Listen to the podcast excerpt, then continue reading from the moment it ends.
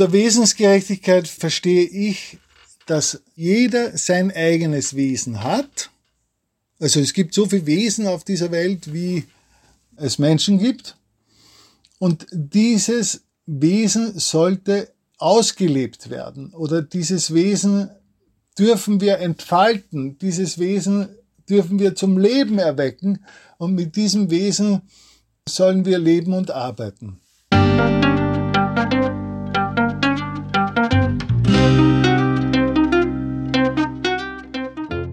Schön, dass du wieder reinhörst. Ich begrüße dich ganz herzlich bei Ich, Wir alle, dem Podcast und Weggefährten mit Impulsen für Entwicklung.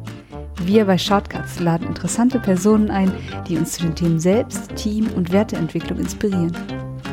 Für mehr Informationen zum Podcast und zur aktuellen Folge schau vorbei unter www.ichwiralle.com. In den Shownotes deines Podcast-Players findest du außerdem zusätzliche Infos zum Gast, den Inhalten dieser Folge und zu Shortcuts. Hallo, ich bin Martin Permatier und präsentiere dir heute ein Gespräch mit Thomas Gernbauer.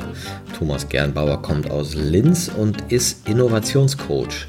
Er selber kommt aus einer Unternehmerfamilie und hat aber dann mit 30 doch nicht das Unternehmen seines Vaters übernommen, sondern eigenen eigenen Weg eingeschlagen. Dieser hat ihn zu dem Thema Wesensgerechtigkeit gebracht. Dürfen wir unser Wesen gerecht leben und arbeiten? Das ist eine Frage, die er sich gewidmet hat und über die er uns in diesem Podcast Auskunft gibt. Bevor das Gespräch beginnt, noch ein kurzer Hinweis zu unseren Angeboten. Auf ichwiralle.com slash Angebote findest du unsere aktuellen Workshops und Ausbildungen zu den Themen Selbst, Team und Werteentwicklung.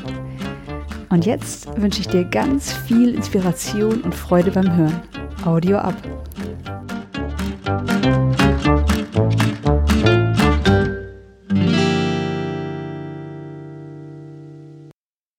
Hallo, hier bei Ich wir alle. Ich freue mich besonders, heute Thomas Gernbauer aus Linz aus Österreich zu begrüßen. Hallo Thomas. Ja, hallo Martin, ein herzliches Hallo aus Linz, Österreich. Thomas, du bist Innovationscoach und du bist Autor. Du hast 2010 schon das Buch geschrieben, Die Welt braucht uns. 2012 Verkauft den Fisch. 2013 die Erwachsenenorganisation DEO und dann als E-Book das KI-Chatbot einmal eins und das Buch auch noch vom letzten Jahr Agil im Kopf, innovativ im Arbeitsleben. Also bist auch sehr innovativ in deinen literarischen äh, Gestaltungen und hast da schon sehr viel geschrieben. Was macht denn ein Innovationscoach? Ein Innovationscoach, also ich als Innovationscoach mache die Begleitung von Firmen oder auch kleine Startups auf neue Wege. Ich begleite Startups, dass sie ihre Produkte und Projekte auf den Boden bringen. Ich habe einen eigenen Transformations- und Innovationscanvas entwickelt, mit dem ich kleine Workshops mache, so drei bis vier Stunden, damit die Firmenleitung herausfindet, wo die Reise hingehen soll. Und zwar das auf sehr innovative Art und Weise. Ja, wir haben uns ja schon vor einem Jahr mal unterhalten und da kennengelernt und dann hast du mir nämlich auch deine eigene unternehmerische Reise ein wenig nahelegen können. Und die hat dich vielleicht auch sehr zu einem Thema gebracht, mit dem du heute hier bist, dem Thema der Wesensgerechtigkeit. Also wie arbeiten wir eigentlich und leben wir eigentlich und passt das zu unserem Wesen? Was verstehst du denn unter Wesensgerechtigkeit? Unter Wesensgerechtigkeit verstehe ich dass jeder Mensch individuell, also wirklich jeder sein eigenes Wesen hat. Also es gibt so viele Wesen auf dieser Welt, wie es Menschen gibt. Und dieses Wesen sollte ausgelebt werden oder dieses Wesen dürfen wir entfalten, dieses Wesen dürfen wir zum Leben erwecken und mit diesem Wesen sollen wir leben und arbeiten. Es hat jetzt damit zu tun, dass Menschen oft sehr unglücklich sind in ihrer Arbeitswelt oder in ihrer Beziehungswelt oder in ihrer Freundeswelt oder in ihrem, in ihrem Wesen grundsätzlich sich nicht gut fühlen, dann wäre es an der Zeit, eine Reise zu machen zu sich selbst, zu seinem innersten Wesenskern, kann man auch sagen, um herauszufinden, ja, was ist in meinem Wesen gerecht? Was wird denn zu mir passen? Was ist das, womit ich zufriedener oder auch glücklicher werde? Weil wir ja einen Vertrag abgeschlossen haben, in dem wir arbeiten, um Geld zu verdienen, um dann Dinge zu kaufen, die uns glücklich machen. Und in diesem Rad stecken wir drinnen. Und jetzt ist natürlich spannend, wie du selber auch zu dieser eigenen Wesensgerechtigkeit gekommen bist. Jetzt frage ich nach, weil ich natürlich so ein bisschen deine Background-Story kenne, die dich auch zum Innovationscoach gemacht hat, weil, so viel ich weiß, kommst du aus einer Unternehmerfamilie. Richtig. Und ich sage immer sehr plakativ, ich wurde gezeugt, geboren und erzogen, um eine Firma zu übernehmen, wo ich kurz nachdem ich eingestiegen bin, schon erkannt habe, das hat nichts mit mir zu tun. So, Jetzt bin ich aber dennoch hineingewachsen. Es hat auch dann Spaß gemacht, es hat mir große Freude gemacht, aber ich, ich habe immer gesagt, irgendwas hat, das ist nicht sehr sinnvoll oder das hat, passt nicht so wirklich zu mir. Und dann wäre es soweit gekommen, dass die Firma zur Übergabe gestanden ist. Und dann hat mein Vater sie beim anderen verkauft, weil ich ja das gar nicht zahlen konnte, was er verlangt hat. Und jetzt, wenn du einen Weg vorgegeben hast und das bis 30 und aber dir nie Gedanken gemacht hast, was machst du denn jetzt wirklich danach oder überhaupt. Du hast nur gewusst, das passt nicht zu mir oder zu dir, dann überlegst du einmal, ja, was passt denn zu mir? Was ist mein Wesen überhaupt? Und dann bin ich draufgekommen, es sagen auch viele Psychologen, wie der Viktor Frankl zum Beispiel von der dritten Wiener Schule, der festgestellt hat, dass wir fremdgeprägt werden. Und zwar, das kann man vergleichen wie mit einer Münze. Die Münze hat einen Cent drauf geprägt und in Wahrheit ist sie von der Größe her eine 2-Euro-Münze. Das heißt, wir sind von unserem Wesen sehr weit entfernt. Wir sind von unserem Wesen es wurde verschüttet durch Erziehung, durch Schule. Ich sage immer, die Kinder kommen als Buntstifte in die Schule und gehen als Bleistifte wieder raus. Und das soll auch so sein, aber halt nicht sehr eng und nicht sehr streng, damit man auch später leichter einen Zugang zu seinem Wesen finden kann. Das heißt also, wir werden vergesellschaftet, wir haben fremde Ziele, mein Haus, mein Pferd, mein Auto und möglicherweise hat das überhaupt nichts mit unserem ureigenen Wesen zu tun. Und diesen Prozess habe ich dann begonnen, nachdem die Firma weg war und also das Unternehmen. Ich war unternehmerisch geprägt, natürlich wirtschaftlich orientiert, habe von Psychologie keine Ahnung gehabt. Ich war Maschinenbauer und Betriebswirt und im Verkauf, technisch also, und das war's. Das heißt, vom Leben und von, vom Menschen selber keinen Schimmer. Zwar viel Erfahrung, aber nichts verstanden. ja, das ist ja vielleicht auch das Schicksal von manchen, die in Unternehmerfamilien groß werden, dass ja dann erwartet wird, du übernimmst mal das Geschäft, ja. Und früher war es ja auch gang und gäbe. Also ich habe in meiner eigenen Ahnenreihe irgendwie, ich glaube, fünf Generationen oder sechs oder sieben, die waren alle Bäcker in St. Margareten an der Elbmündung. Die Sötjes über Generation Bäcker. Und früher mit dem Zunftwesen war das ja normal, dass du den Beruf des Vaters übernommen hast. Ja, gar keine andere Chance. Ne? Und das mit der freien Berufswahl kam ja erst viel später. Ne? Aber jetzt muss ich nochmal nachfragen. Ja, jetzt hast du ja erzählt, du hast also 30 Jahre lang in dem Bewusstsein gelebt, ich werde mal der Nachfolger. Richtig und hast entsprechende Sachen studiert, entsprechende Ausbildung genossen, entsprechend wahrscheinlich auch in dem Betrieb gearbeitet. Richtig. Und war das dann dein Entschluss zu merken, du Papa, ich glaube, das ist nicht mein Ding? Naja, wir hatten grundsätzlich sehr verschiedene Zugänge zu vielen Themen. Das heißt, es hat auch sehr viel Streit gegeben.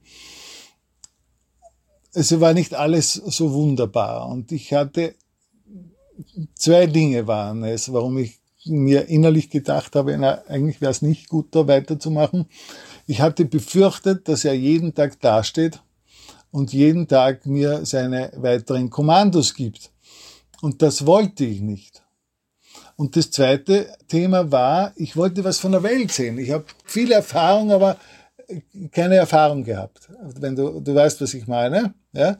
In einem gewissen Bereich viel Erfahrung, aber sonst wenig gesehen.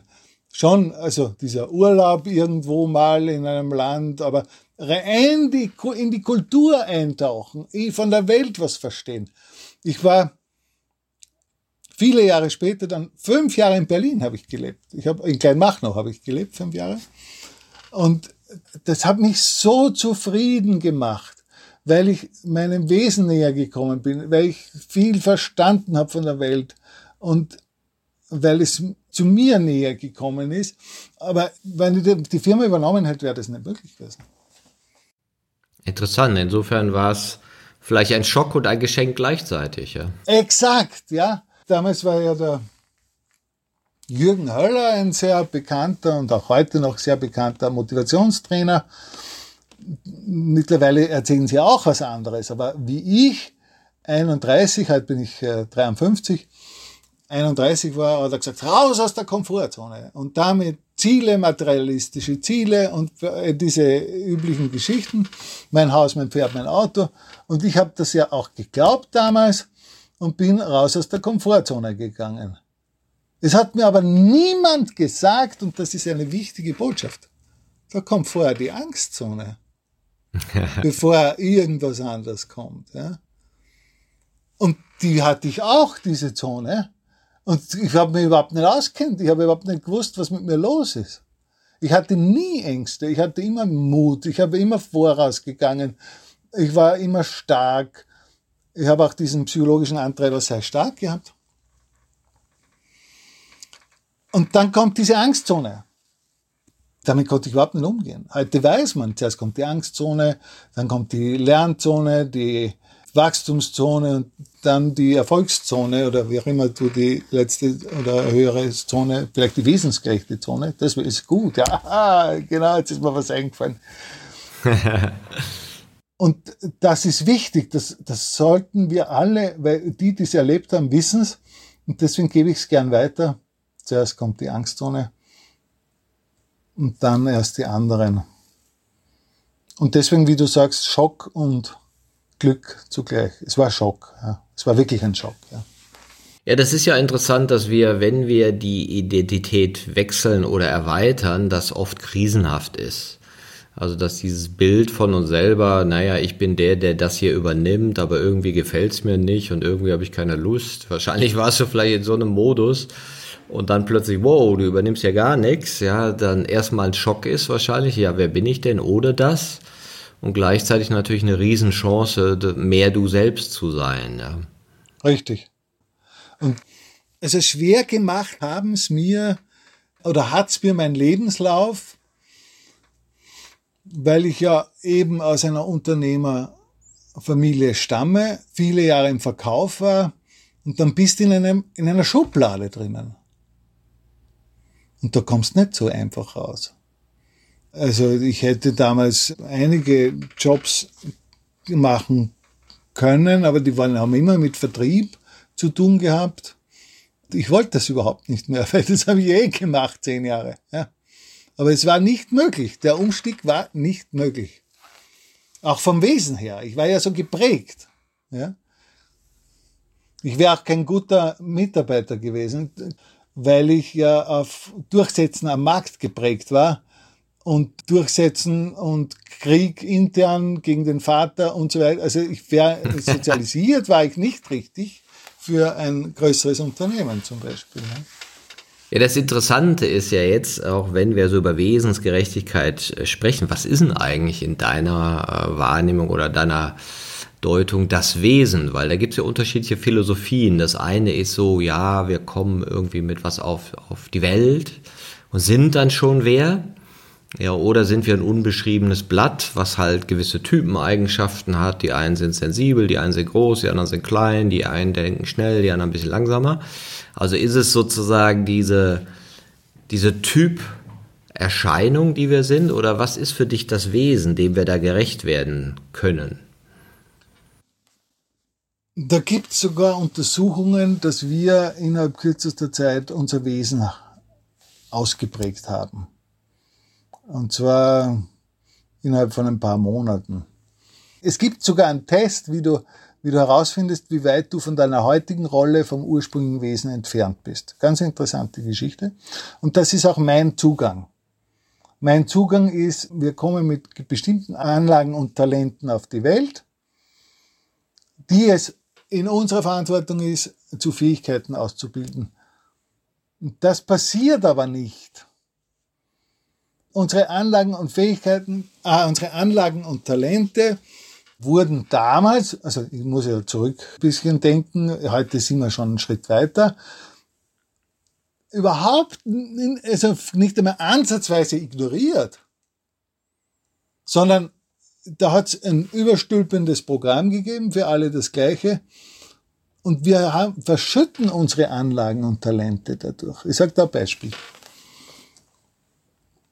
Ich war sehr schauspielerisch und sehr gesanglich talentiert. Und das wird viele Menschen so gehen, dass sie im Kindesalter irgendwas gemacht haben, was sie gern gemacht haben, was sie immer wieder gemacht haben, was sie, wo sie versunken sind, wo sie im, in, in Meditation fast gefallen sind, im Flow, ja. Und das war ich beim Singen zum Beispiel. Das hat aber niemand interessiert. Das war völlig uninteressant, ob ich irgendwann vielleicht gesanglich oder schauspielerisch etwas machen hätte können. Und jetzt ist es so, das erinnern wir uns ja natürlich an diese Zeit, weil wir sagen, das, das war eine glückliche Zeit, das war eine schöne Zeit. Und dann kommt die, die Arbeitszeit, oder sagen wir Erwerbsarbeitszeit. Wer braucht denn jetzt einen, einen Gesang bei der Arbeit? Ja? Außer man ist äh, Sänger vom Beruf. Und damit sind wir schon ein bisschen einen Schritt weit von unserem Wesen weg. Ja? Und vor allem eines, wir sind unglücklich. Und jetzt versuche ich immer Menschen, auch wenn ich im Einzelcoaching nicht Innovationscoach, sondern ein bisschen was anderes, auch andere Coachings mache, dann immer zu motivieren, inspirieren, motivieren zum Ausprobieren. Ich habe mit 40 begonnen, auf einer Volkshochschule einen Schauspielkurs zu nehmen. Das hat unglaublichen Spaß gemacht. Und ich habe gehabt, vielleicht mache ich weiter. Dann habe ich weitergemacht. Es hat wieder unglaublich Spaß gemacht. Und dann bin ich auf die Bühne gekommen, weil mich jemand engagiert hat. Und dann habe ich gesehen, ich bin überhaupt kein Bühnenmensch. Damit war aber alles gut. Und ich zufriedener und ich wieder meinem Wesen einen Schritt näher. Ja, interessant. Also es ist so ein, ein Ausprobieren für dich, welche Talente zu dir passen, welche Fähigkeiten zu dir passen. Ich finde das ja ganz interessant. Man spricht ja manchmal so von Potenzialentfaltung, geh in dein Potenzial, sei dein Wesen gerechter. Äh, und, und, gleichzeitig ist ja so eine Frage, ist es etwas Altes, was ich suche, was ich wieder freilegen muss? So nach dem Motto, als Zweijähriger wusste ich schon, wer ich bin, dann habe ich es vergessen. Oder ist es nicht auch eine, eine Forschungsreise, wo ich mich ja als zwei, drei, vier, fünfjähriger ja gar nicht in der Vielheit kennenlernen kann an Exakt. Ausdrücken, an, an Lebensgefühlen, die es gibt. Ja, und, und das Interessante daran finde ich ja auch noch, was in uns oder welche Instanz in uns entscheidet eigentlich, ob ich meinem Wesen gerade gerecht bin oder nicht. Was würdest du sagen? Also ich ich bin, Frage Nummer eins, der Meinung, es ist eine Reise. Die Reise, die von uns als Kindwesen beginnt, in die sogenannte Gesellschaftswesen, das nenne ich Vergesellschaftung, wo wir uns den Do's and Don'ts der Gesellschaft anpassen, was, wo wir richtig sein wollen, weil wir ja nicht ausgegrenzt werden wollen, deswegen wollen wir ja nicht falsch sein, deswegen passen wir uns der Gesellschaft an. Dann kommt der Punkt, wo durch eine Krise, bei mir war es halt die Firma, dass ich, dieser Schock, ja, bei wem anderen ist vielleicht eine Trennung, eine Erkrankung, was auch immer, ja wo wir zum ersten Mal nachdenken, oh, hat das was mit mir zu tun? Hat das was mit mir zu tun?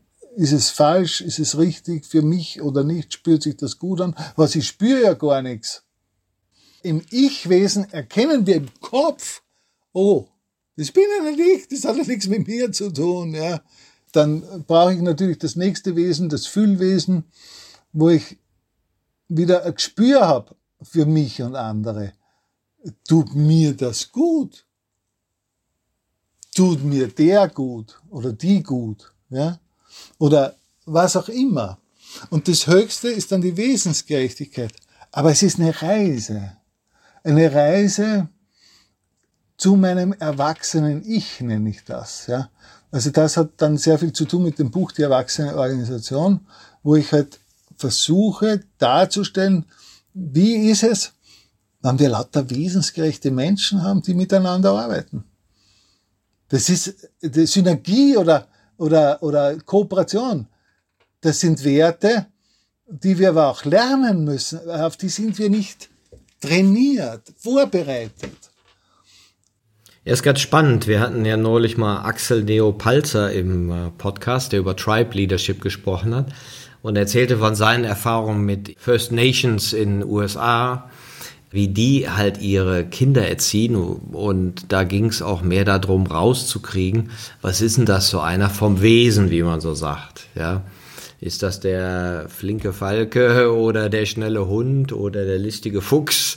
Ich weiß jetzt nicht, ob die immer noch solche Namen vergeben, aber teilweise ist es so, wo du also die schaust, welche Art von Individuum ist dieses neue Wesen ja, und jedem zugesteht, dass er eins hat und dann überlegst, ah, wie kann die Gemeinschaft davon profitieren, dass wir jetzt so ein Supertalent haben? Ja, und auch fördern. Aber, und da wäre es jetzt super, wenn die Gemeinschaft aus wesensgerechten Erwachsenen besteht. Weil die haben das Gespür und das Wissen und die Haltung für das neue kleine Wesen.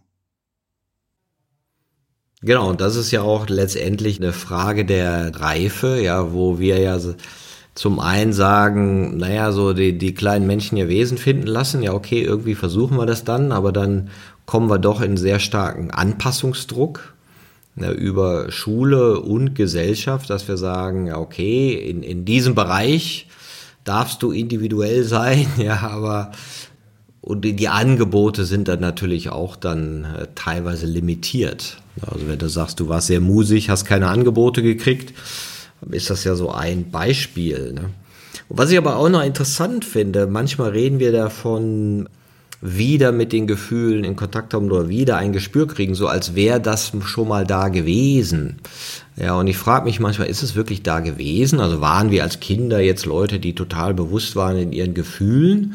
Und dann denke ich so, hm, nee, das war da auch ganz schön rudimentär und die Wahrnehmung doch ganz schön neblig.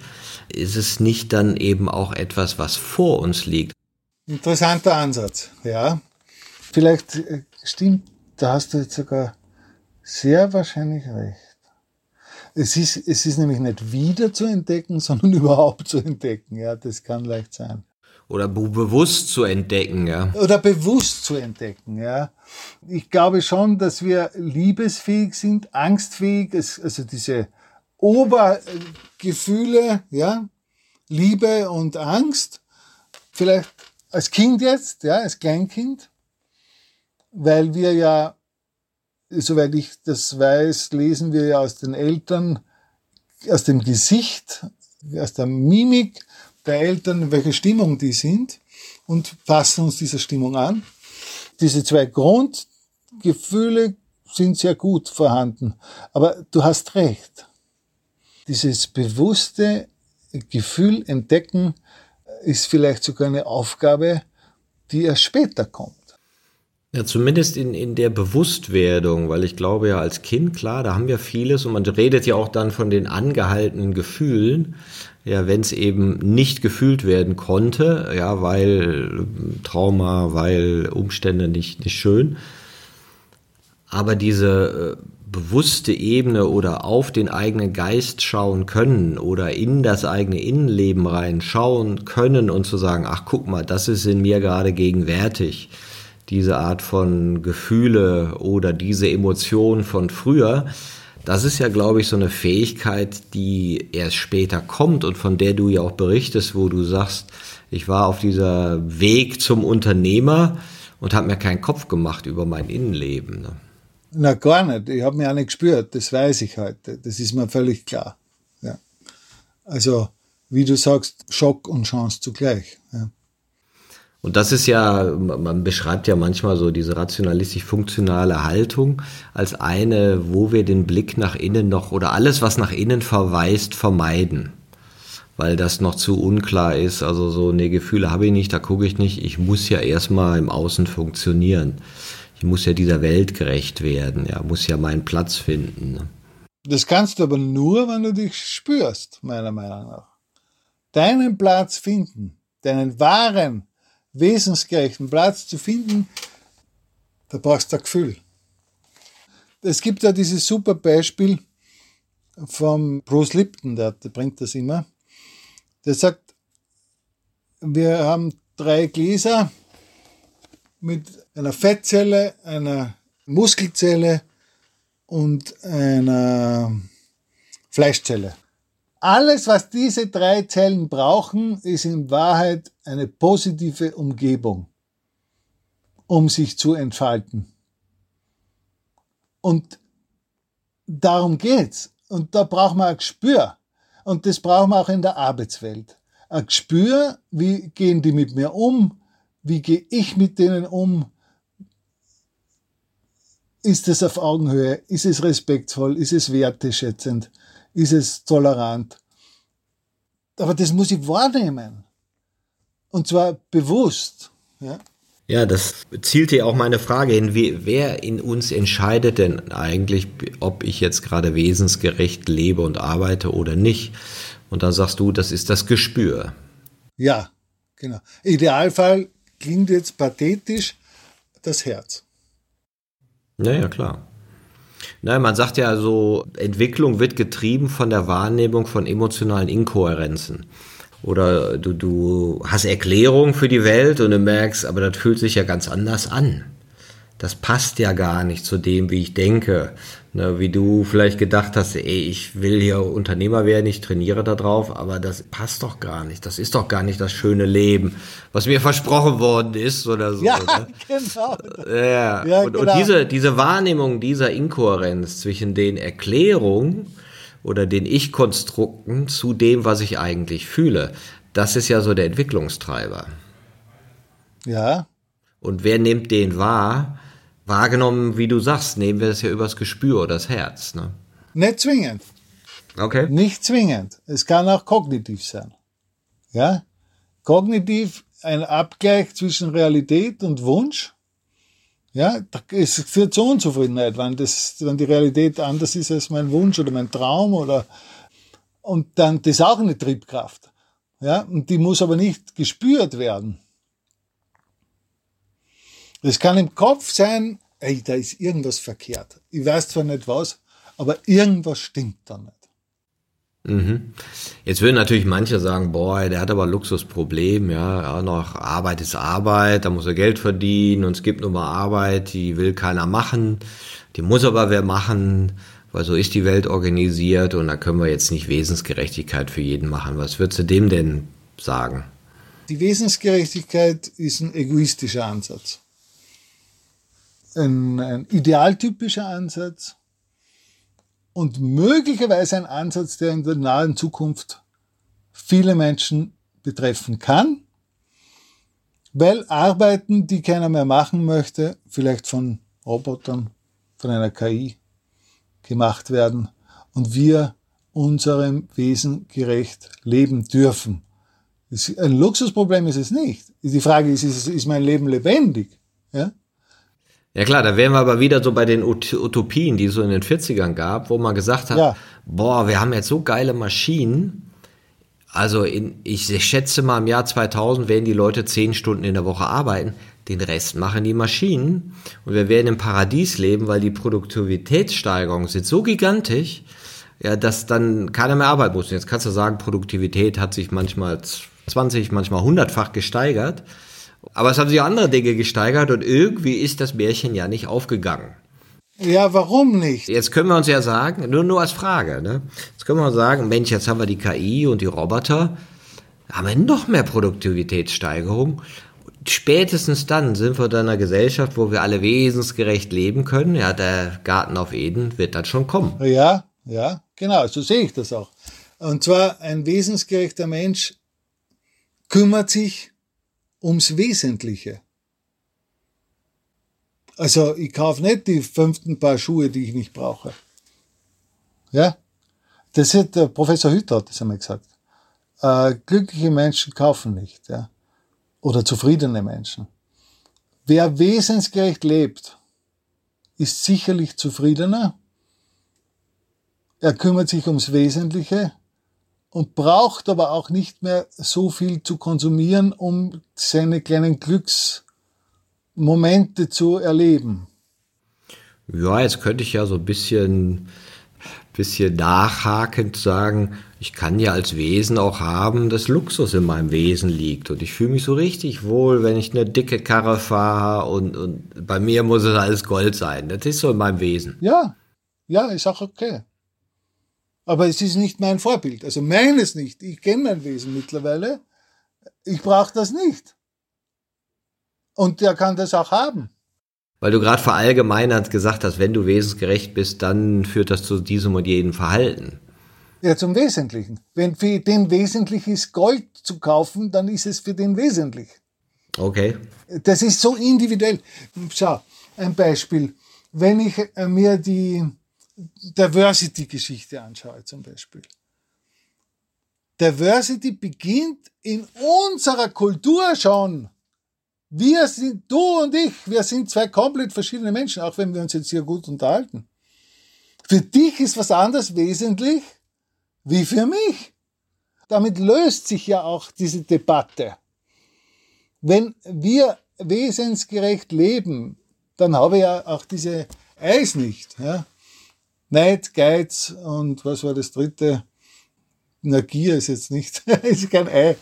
Das dritte, na, jetzt fällt es mir nicht ein. Das habe ich nicht mehr. Weil ich mich ja eh um meine, um mein Wesen kümmere und ich mir meine Wertschätzung gebe. Ich brauche sie auch nicht mehr von außen. Ja. Es ist ein Bewusstseinsmodell. Wirklich. Das ist, ich habe jetzt ein anderes Beispiel weil ich heute mit einer Unternehmerin gesprochen habe, die sagt, sie hat jetzt entdeckt, wie gern sie Moosbilder macht. Ich hoffe, sie verzeiht mir, dass ich das jetzt erzähle. Und sie zieht sich immer mehr zurück und sie macht immer mehr Moosbilder. Ja, wunderbar! Ja, wenn ich damit glücklich bin und in mir im Flow bin und in meditativen Zustand bin, großartig. Aber äh, weißt du, was ich sagen will? Ja klar, und man, man kann es ja auch bezeichnen, so wenn du eben in diese relativierend individualistische Haltung kommst, also es, ja, es sind ja alles nur Bezeichnungen für gewisse Entwicklungsschritte, die ja sehr individuell sein können, aber bezeichnend daran ist ja immer die Idee, dass du mehr nach innen schaust, dass du mehr in Kontakt bist mit deiner Innenwelt, dass du dadurch auch bewusster deine Gefühle wahrnimmst und eben diese Diskrepanzen zwischen Erklärung und dem, was du eigentlich fühlst und da irgendwie einen Abgleich suchst, weil das dich halt in Unruhe versetzt, wenn das nicht so ist. Und vorher hast du es halt nicht wahrgenommen und mit der Relativierung, Individualisierung fängst du an, ne, brauche ich wirklich dieses Auto, brauche ich wirklich das, will ich das? Und es tritt manchmal so ein die Tendenz zum Wesentlichen oder zum Minimalism oder zu Qualität leben oder sonst wie auf. Ne? Sorry, das, Wes das Wesentliche ist nicht Minimalismus. Ja, ist ja eine Beschreibung jetzt nur von Okay, vielen. gut. Ja. Ja, ja. Wie du auch gesagt hast, man, man kann ja eine andere Art von Wesen haben. Ne? Aber diese Individualisierung, also es sagt ja auch so äh, Relativierung und Individualisierung, ja, dass du halt mehr in Kohärenz mit deinem inneren Fühlen lebst. Das, das ist super ausgedrückt, genau. Die Wesensgerechtigkeit hat ja auch etwas zu tun mit wesensgerechten Arbeiten, wie du sagst. Und solche Ideen sind ja durchaus auch, ich sag mal, in dem großen Konglomerat New Work zu finden. Ja, und zwar mit folgenden Punkten. Wesensgerechtes Arbeiten ist dieses Arbeiten, was wir wirklich, wirklich wollen. Und das zweite ist die Selbstbestimmung. Die Freiheit und die Selbstbestimmung. New Work ist für mich ganz zentral die Botschaft dieses wirklich, wirklich wollen. Ist aber eben dieser Ansatz, eben auch des wesensgerechten Arbeiten, was aber dauert. Also das dauert möglicherweise mehrere Jahre, bis ich herausfinde, was ich wirklich, wirklich will. Da denke ich, sollte man sehr tief gehen und das wird bei vielen New Work Initiativen einfach unterschätzt, die Zeit. Und da gibt es das Beispiel von Ricardo Semmler, der mit seiner Firma Semco das folgendermaßen gelöst hat. Der war ja ein Pionier der New Work-Bewegung oder des Selbstbestimmten oder Selbstorganisation arbeiten. Wenn in der Organisation jemand gesagt hat, ich möchte aber gerne ins Controlling, weil ich das wirklich, wirklich will, dann hat er die Chance gekriegt. Und so hat er über, man beachte, über zehn Jahre seinen Konzern umgebaut. Aber die Leute haben auch die Chance gekriegt. Das Thema ist, dass wir auch die Chance kriegen müssen. Jetzt hat der aus der Produktion, der ins Controlling gekommen ist, nicht Controlling können, das ist klar. Aber er hat die Chance gekriegt und hat auch die Ausbildung dafür bekommen. Und das meine ich, was New Work mit wesensgerechten Arbeiten zu tun hat. Ich sage es auch gerne dazu, dass wir arbeiten sollen von den Zeiten her, wie es unserem Wesen entspricht. Also nicht diese 9-to-5-Geschichte, sondern einfach so, wie ich am besten mich konzentrieren kann, wie ich am besten meinen Beitrag bringen kann. Und das ist für mich New Work und das ist für mich wesensgerechtes Arbeiten. Ich habe einen Persönlichkeitstest entwickelt und einen Prozess, wo wir uns hier näher entwickeln zu dem, was ich auch Berufung nenne. Und das ist ein ganz ein einfaches Prinzip. Was du unbewusst oder was du machst, was du immer machst, was du gerne machst, was du regelmäßig machst, ja, das ist das, was du perfekt kannst. Und wenn du das perfekt kannst, und es gibt genügend Meister, ich kenne einen Taschenmeister, der produziert heute noch Taschen in Österreich, der ist 82, der ist perfekt in seiner Arbeit. Das ist Meditation. Der kann davon leben. Jetzt muss man nicht reich werden. Das ist ja das Thema, das uns die Karotte des Reichtums vorgehalten wird und alle rennen hinterher. Wenn ich etwas perfekt kann, kann jetzt kann jetzt wer kommen und sagen, das ist, da wird's langweilig. Ja, okay, für den. Aber für viele ist es eben meditativ, macht zufriedener, glücklicher und bringt den höchsten Output. Und zwar für sich und die Gesellschaft, die Gemeinschaft, die Organisation. Ja, das ist ja so, so ein bisschen, mach dein Ding, finde, was dir Spaß macht, tu dir Gutes, ja, wo, wo man sagen kann, ja, okay, das ist schon so ein Narrativ, was in der Gesellschaft sehr stark ist, ein Leben zu finden, was dir entspricht. Was würdest du denn sagen, sind da hilfreiche Dinge? Worauf kann man denn achten? Oder was würdest du unseren Hörern raten? Ausprobieren, einfach probieren. Also das ist ja auch wieder so ein Glaubenssatz, den uns die Gesellschaft vorhält. Probieren, das machst du in der Kindheit. Nach der Schule kommt der Ernst des Lebens und du machst das, was deine Eltern dir vorgegeben haben zum Beispiel.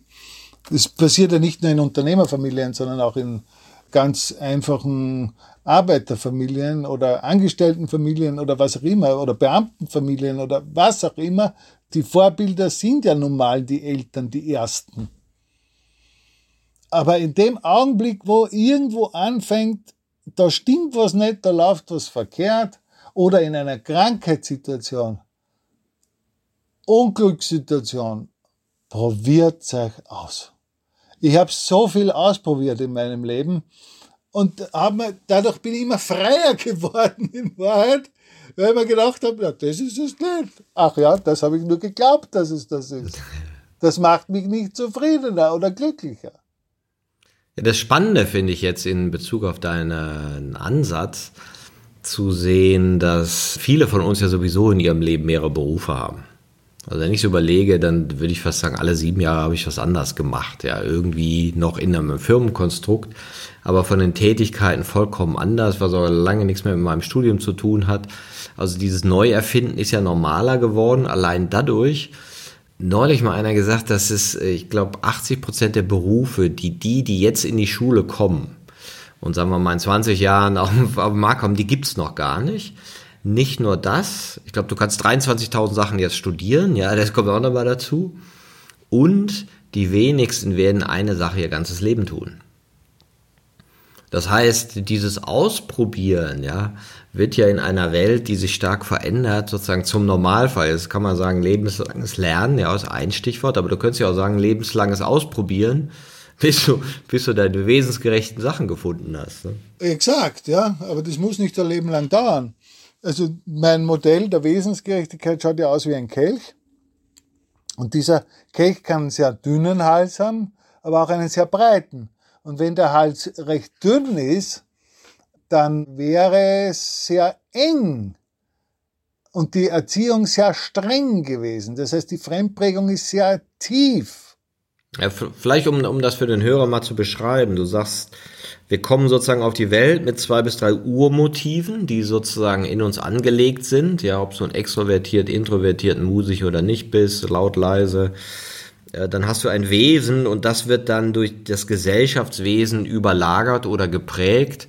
Das heißt, es ist natürlich ein Unterschied, welche Art von Kulturfüllung du kriegst, ob du eine freigeistige kriegst, eine, eine fundamentalistische ähm, oder, oder, oder. Ja, deswegen ist da sozusagen die Verengung, wie du das bezeichnest. Und dann kommt das Ich-Bewusstsein wieder, ja, also das Ich-Wesen, also dieses bewusstere Wahrnehmen von Gedanken, wie man das so sagt. Und dann nennst du es das Fühlwesen, also die bewusstere Wahrnehmung des eigenen Innenlebens und der Gefühle. Und das führt zu einer Öffnung, und mit Hilfe dieser Öffnung kannst du dich dann ausrichten auf eine Wesensgerechtigkeit, ja.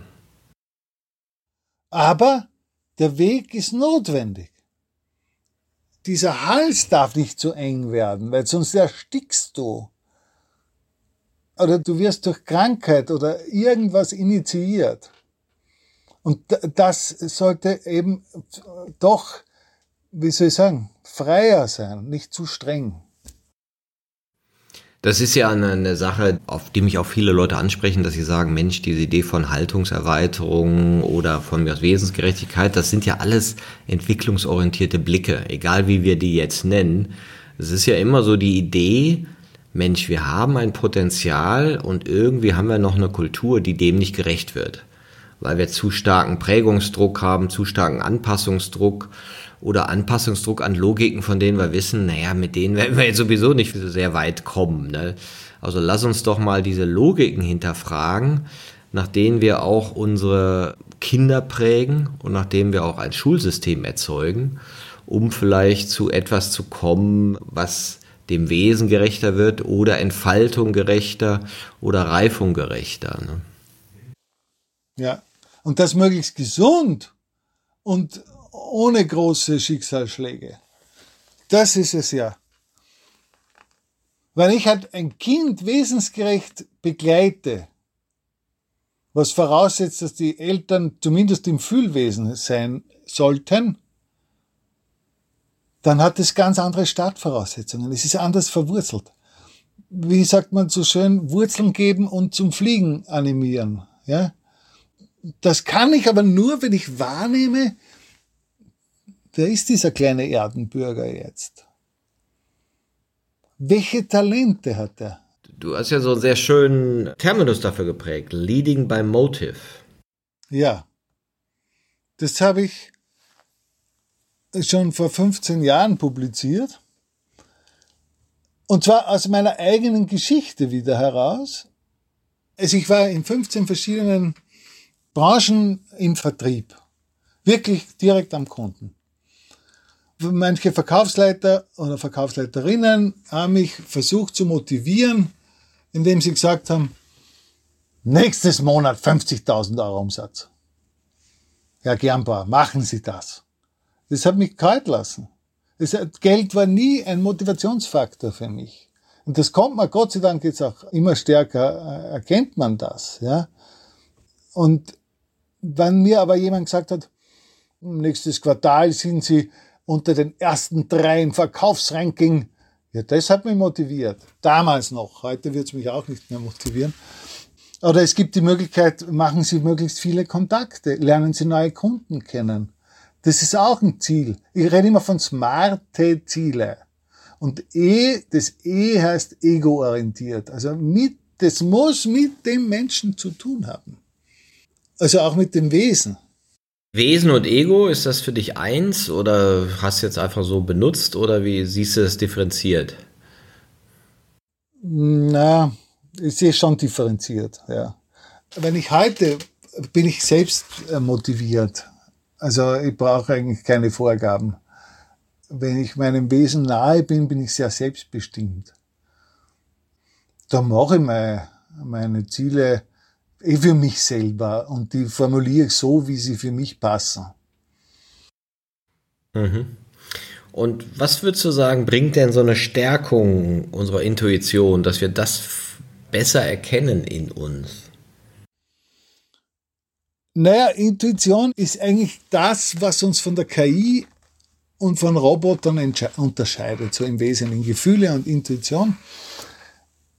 Intuition hat riesen Vorteile im Umgang mit Menschen. Irgendwas stimmt da nicht. Irgendwas erzählt mir der da jetzt, was nicht stimmt. Oder im Verkauf, oh, der ist jetzt abschlussfähig oder, oder Intuition. Und je näher ich bei meinem Wesen bin, umso höher die Intuition. Und das hat schon sehr, sehr große Vorteile. Auch in der Innovation.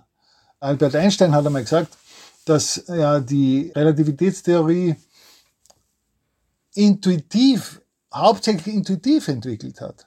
Und das ist auch klar, wenn du angebunden bist, intuitiv im Geist, dann kann auch was Neues kommen, sonst kann ja nichts Neues kommen. Also äh, ein anderes Beispiel. Ich war bis 25, habe ich nicht geglaubt, dass ich kreativ bin. Ich habe mich für absolut unkreativen Menschen gehalten. Je älter ich werde, umso kreativer werde ich. Aber äh, je mehr befreie ich mich auch im Kopf vom, ich sage dann immer, vom Tunnelblick zum Weitblick. Und das ist ja auch klar, je mehr ich erlebt habe im Leben, umso mehr größer der Horizont. Umso mehr kann ich vernetzen, umso mehr kann ich Neues entwickeln. Und das ist eine ganz, ganz, ganz wichtige Eigenschaft für die Zukunft. Und interessanterweise kann man es auch stärken und steuern, die Intuition. Was wäre so eine Methode, die man mal ausprobieren könnte? Ach so, ja, klarerweise Meditation. In der Meditation ist man halt eh versunken. Aber ich würde nicht gleich mit Meditation beginnen, sondern die Intuition ist sowas wie sechster Sinn. Da gibt es mehrere Möglichkeiten. Erstens einmal die fünf Sinne schärfen. Ich esse bewusster. Ich höre bewusst zu. Musik zum Beispiel. Ich rieche Dinge bewusster. Also alleine durch die Stärkung der ersten fünf Sinne wird der sechste Sinn angeregt. Bei der Intuition ist es zum Beispiel ganz wichtig, dass wir darauf vertrauen. Vertrauen ist ein erlernter Prozess. In uns selbst Vertrauen können wir nur, wenn wir auch bestätigt werden. Also das heißt, man kann das Spielchen spielen, wenn es an der Tür läutet oder wenn es klopft, intuitiv abzuschätzen, wer steht denn da jetzt vor der Tür? Und dann nachschauen. Oder Intuition lässt sich auch stärken, indem man es anspricht, wenn man bei jemandem wahrnimmt, der ist traurig. Zum Beispiel, ja. Jetzt nicht Empathie, sondern wirklich intuitiv wahrnehmen, da hat sich irgendwas. Und das anspricht. Und dadurch kommt die Bestätigung. Ja, woher hast du das jetzt gewusst? Ich habe ein, ein Beispiel zu, im Verkauf, oder da gibt's ja so viele Beispiele. Als Personaler haben ja viele Menschen eine, eine Intuition für, für das, was in dem Lebenslauf nicht stimmt oder was der erzählt oder sie erzählt. Ja. Oder auch in der Führung, intuitiv führen. Ja.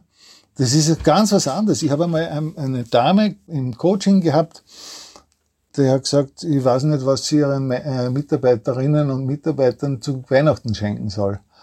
Aber ich gesagt, schreiben Sie, schreiben Sie ihnen einen Brief. Ja, was schreibe ich da rein? Intuitiv das, was Sie denken. Individuell.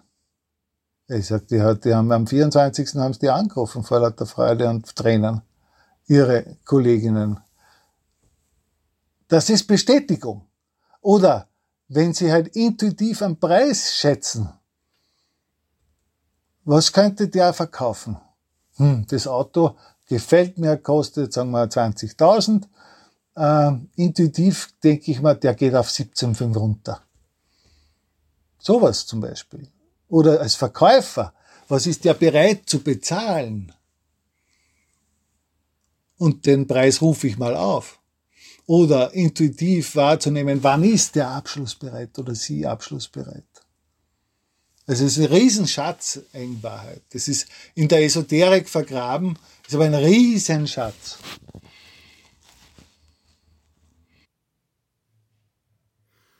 Und jetzt hatten wir auch gesagt, dass die Welt jetzt mehr Raum bietet, um Wesensgerechtigkeit zu entdecken. Ja, die Prägungen sind nicht mehr so stark, die kulturellen Muster lösen sich auch so ein bisschen auf. Ne? Alles geht, die Welt wird bunt. Schaust du denn zuversichtlich auf diesen Aspekt der Wesensgerechtigkeit? Hast du das Gefühl, da ist mehr Raum dafür da? Also wenn ich jetzt rausschaue, würde ich mal denken, die Welt wird strenger oder kontrollierter. Wenn ich in meine Intuition rein horche, dann weiß ich sogar, dass die Welt sich ändern wird. Auch wenn es momentan anders ausschaut. Wir werden freier, wir werden selbstbestimmter. Es gibt diese Ansätze der Agilität, die immer stärker kommen, auch in der Arbeitswelt, wo es um Selbstbestimmung, Selbstorganisation geht. Also es gibt auch diese Idee mit dem Kontradierzyklus zum Beispiel, in dem wir uns ja befinden, wo auch die Freiheit stärker wird. Auch wenn, wie gesagt, auch wenn das jetzt alles nicht danach ausschaut, augenblicklich, aber ich habe die Theorie, dass wir uns in eine Hochkultur bewegen und da meine ich aber schon in 20, 30 Jahren und zwar die Arbeit wird eben wie gesagt von der KI, von Robotern übernommen. Es wird weniger Arbeit. Wir können unserem Wesen, wir haben diese Zeit, uns unserem Wesen zu widmen. Und daher glaube ich, dass das ein, auch ein sehr gesunder Ansatz ist. Oder eine gesunde Lebensform. Weil du die Energien ja nicht gegen dich richtest oder unzufrieden bist jeden Tag oder unglücklich ja, das ist ein äh, ganz schönes, zuversichtliches Bild. Also ich bin ja auch Optimist. Ne? Ich sage ja auch immer, wenn wir keine Optimisten sind, wer dann? Ja, und dass an sich die Möglichkeit von Entwicklung augenscheinlich ist, auch die Möglichkeit, wie wir Arbeitswelten verändern, individualisieren können. Ja, Corona ist jetzt ja ein Riesenschub in der Richtung der ja auch ganz viele Fragen aufgeworfen hat. Ne? Und das Spannende wird sein, kann man auch die anderen Systeme dahingehend ausrichten, die ja noch auf Wettkampf sind und Verbrauch und so weiter, kann man die theoretisch dahin ausrichten, dass die auch wesensgerechter sind, vielleicht auch gerechter dem Wesen Erde gegenüber. Richtig. Aber es beginnt beim Menschen. idealerweise beginnt es beim Menschen. Dass die einzelnen ja, sich entwicklungsmäßig auf den Weg machen. Also vielleicht eine ganz wichtige Botschaft auch. Ich habe vor vielen Jahren immer wieder philosophiert, was heißt Leben? Was ist lebendig? Was ist das überhaupt? Und ich bin zur Erkenntnis gekommen, für mich ist lebendig, wenn ich unterwegs bin in meinem Leben, wenn ich nicht zu sehr viel Stillstand habe, wenn ich so ein Gespräch wie wir uns jetzt unterhalten, ist für mich lebendig. Ja, das ist Leben pur. Und so sollte auch jeder für sich finden, was für ihn lebendig ist. Und unterwegs sein dorthin, zu seinem Horizont, zu seinem individuellen Horizont. Und nicht zu dem, was die Gesellschaft vorgibt. Das hat funktioniert, aber wir entwickeln uns in, in diesem Stufenprozess der Gesellschaftsentwicklung in dieses Alles ist eins. Gesellschaft, da gehen wir hin, das weiß ich. Und das ist ein kleiner Beitrag dazu, die Wesensgerechtigkeit. Das ist vielleicht auch dieses Paradox, ne? wir sind alle Individuen, aber wir beziehen uns mehr und mehr auf eine gemeinsame Welt. Vielleicht kann man so aufframen, ja. Ja, ich finde ja auch Individualität ist kein Egoismus oder ist auch nichts Negatives, ja. Da wenn es erwachsen gelebt wird, das Thema Haltung, ich bin okay, du bist okay und ich lass mich so sein, wie ich bin und ich lass dich so sein, wie du bist.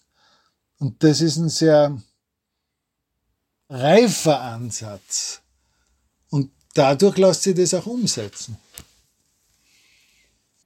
Ja, sehr schön.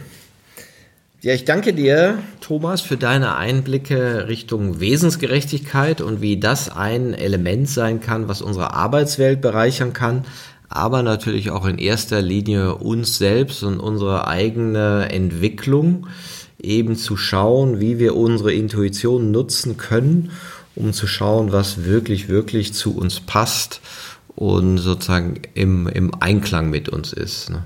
Richtig.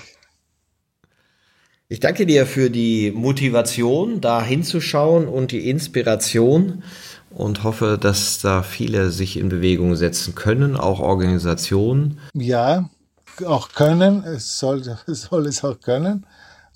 Ich empfehle vielleicht abschließend nicht radikal sich in Bewegung zu setzen, weil so Schritt für Schritt oder vielleicht ein Babyschritt einmal auf die Seite oder ein einen Schritt nach vorne oder einen Schritt nach links und, und einen großen oder, oder einen kleinen. Das Spiel ist es mit dem Leben. Aufgrund dieser Schritte. Und ich danke, dass ich da heute von dir eingeladen wurde und ich hoffe auch wirklich inspiriert, dass ich inspiriert habe, motiviert habe zum Ausprobieren. Ich danke dir, Thomas. Bye bye. Bye bye.